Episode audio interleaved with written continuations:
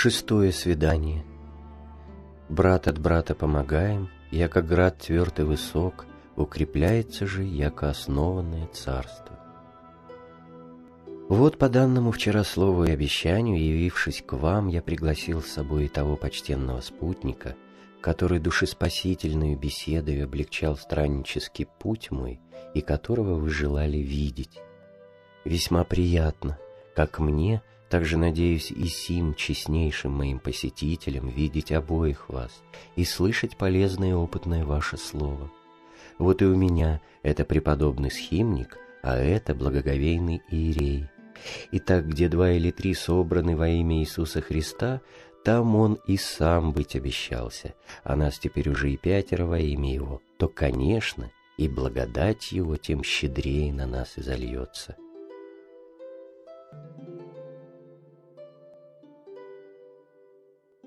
Вчерашний рассказ спутника твоего, любезный брат, о пламенной приверженности твоей к святому Евангелию очень замечателен и поучителен. Любопытно услышать, каким образом открылось тебе это великое благочестие тайна. Второй странник — профессор.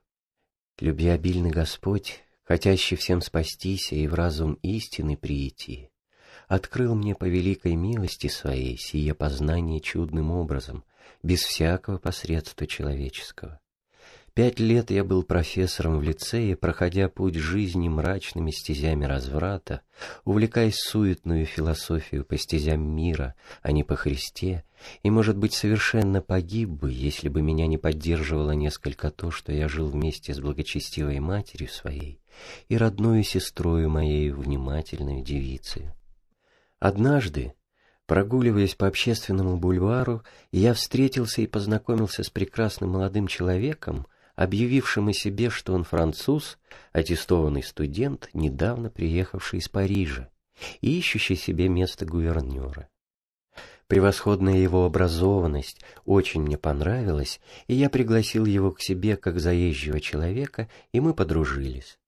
В продолжении двух месяцев он нередко посещал меня, и мы вместе иногда прогуливались, ветреничались, вместе выезжали в общество, разумеется, самые безнравственные.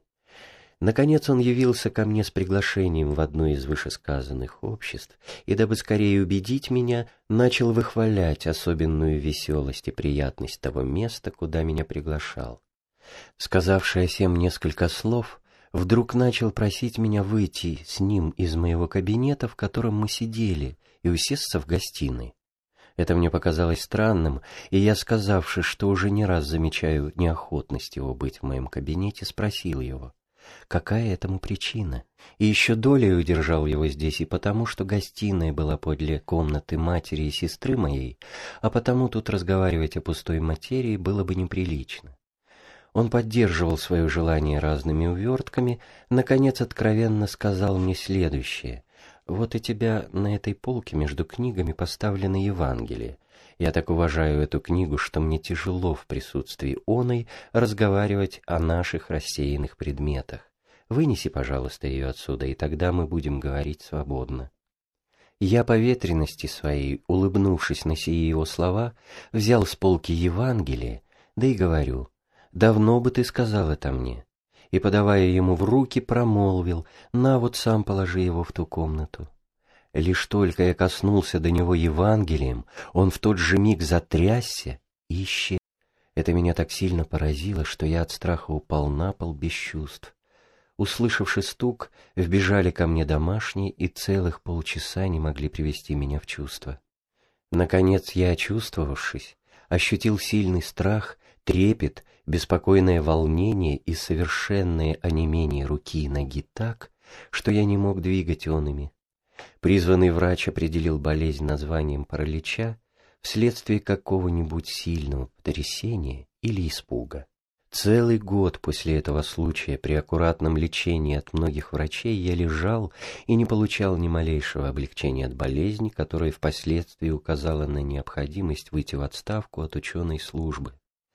Престарелая мать моя в время умерла, сестра расположилась посвятить себя монастырской жизни, и так все это еще более тягчало мою болезнь. Одну только имел отраду все болезненное время в чтении Евангелия, которая с начала моей болезни не выходила из рук моих, как залог чудного случая со мной. Однажды неожиданно зашел ко мне незнакомый пустынник, ходящий для сбора на обитель. Он убедительно говорил мне, чтобы я не надеялся на одни только лекарства, которые без помощи Божьей не сильны подать помощь, а просил бы Бога и прилежно о том молился, ибо молитва есть самое мощное средство к исцелению всех болезней и телесных, и душевных. Как же я могу в таком положении молиться, когда не в силах ни поклона положить, ни руки поднять для крестного знамени, возразил я ему по своей рассеянности. Он сказал мне на сие, хотя как-нибудь молись. И далее не мог существенно объяснить, как молиться.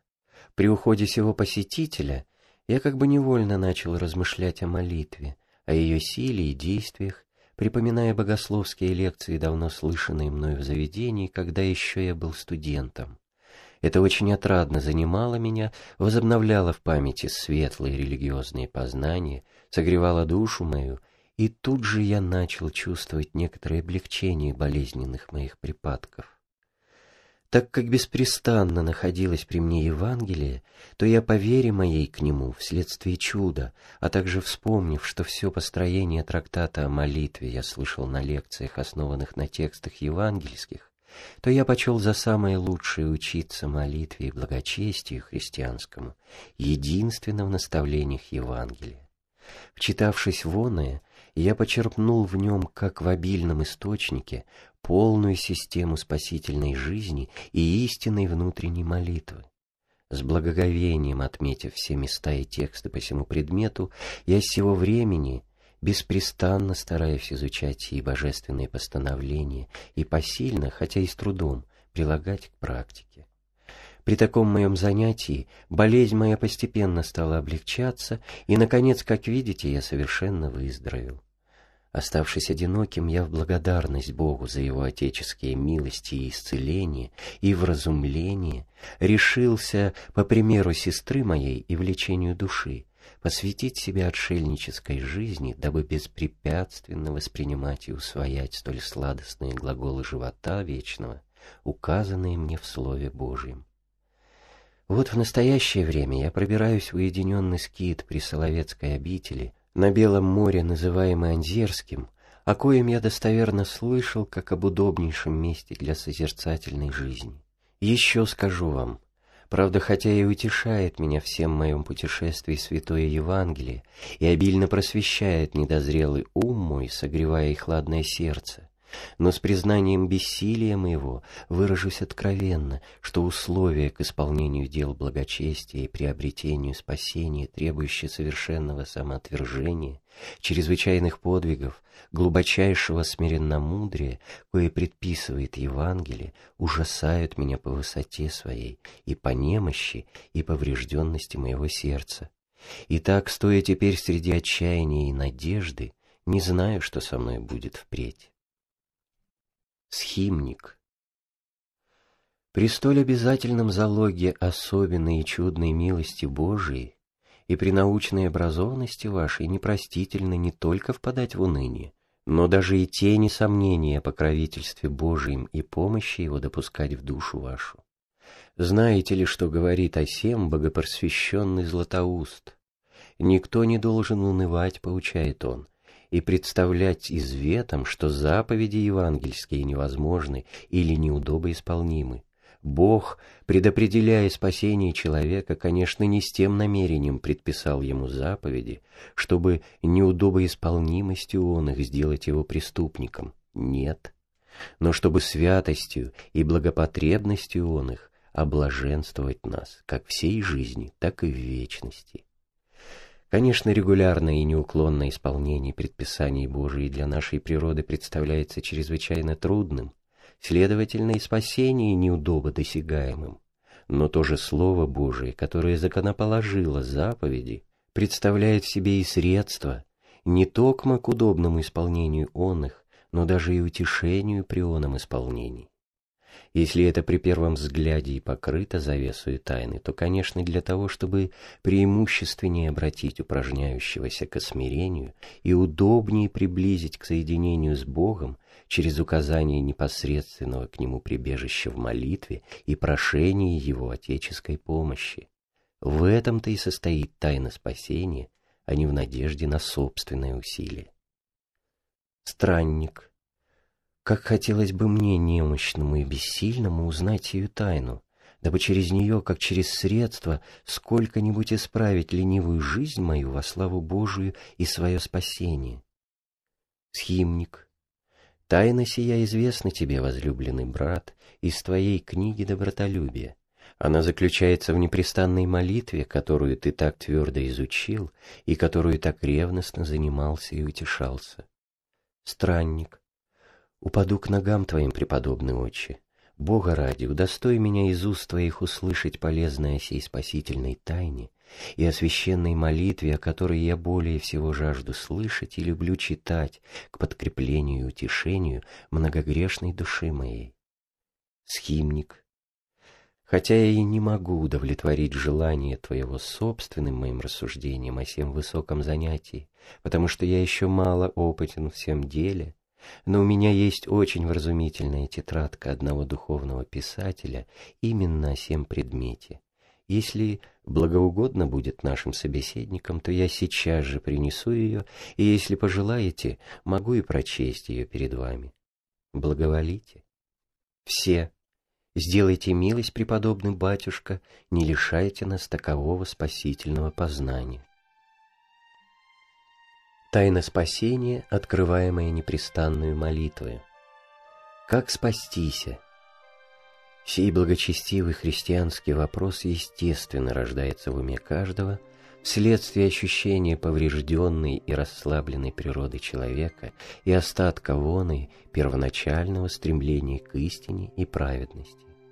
Каждый, хотя несколько имеющий веры в бессмертие и воздаяние жизни вечной, невольно встречается с мыслью о том, как спастись, когда обращает взор свой на небо.